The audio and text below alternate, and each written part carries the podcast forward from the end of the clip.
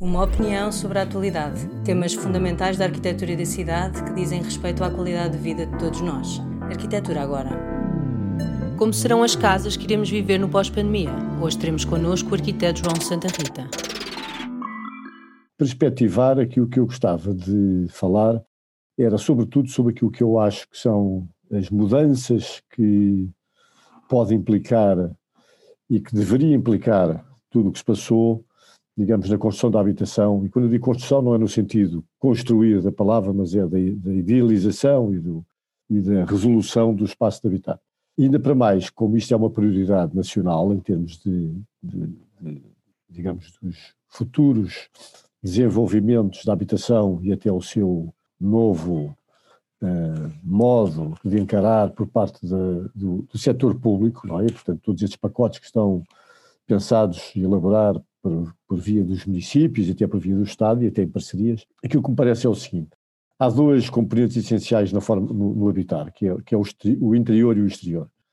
O interior talvez tenha sido aquele que sofreu mais eh, em muitas famílias, porque, como todos dizem e ouvimos repetidamente dizer, bom, nós somos uns privilegiados, porque apesar de tudo temos não sei o quê, esquecemos daquelas famílias que viveram muito duramente este período por uma enorme falta de condições. E depois é o exterior, não é? Que é que é, eh, digamos, mais uma vez, é que têm a possibilidade, de alguma forma, ter espaço exterior ou que eles não têm todo. E eu queria aqui, sobretudo, deixar duas notas que me parecem que são importantes, que é, nós temos uma habitação, digamos, social e de custos controlados, que foi sempre muito baseada, e tem sido sempre muito baseada naquilo que é o Regulamento Geral das Edificações Urbanas.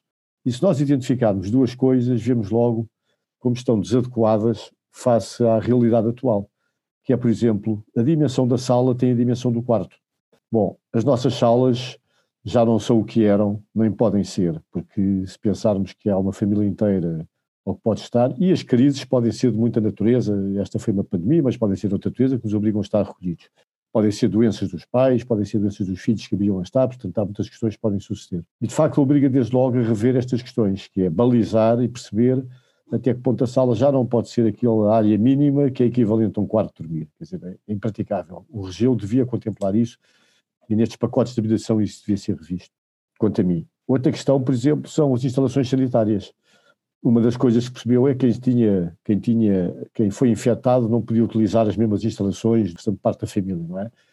E, portanto, isso também é um aspecto que nos leva logo a pensar se faz, mais, se faz sentido manter coisas altamente desatualizadas, como obrigatoriedade de banheiras, bidés, sei lá o quê, ou em detrimento disso, ter áreas de facto subdivididas e que possam garantir os mínimos em cada casa de banho que também parecia importante. E isto eu diria, a partir do T1 faria sentido. E depois, finalmente, a questão do exterior, que é a questão das varandas. As varandas foram vistas durante muitos séculos como uma mais-valia na construção. Infelizmente, e com tudo o que se passou em Portugal nos anos 60, 70 e até 80, houve uma forte penalização daquilo que é o espaço exterior. Ou passaram a ser muito restringidas nas dimensões, ou passaram a ter que pagar taxas, ou passaram a ter que ter, ser incluídas precisamente nas áreas de construção e nas áreas de, de pavimento.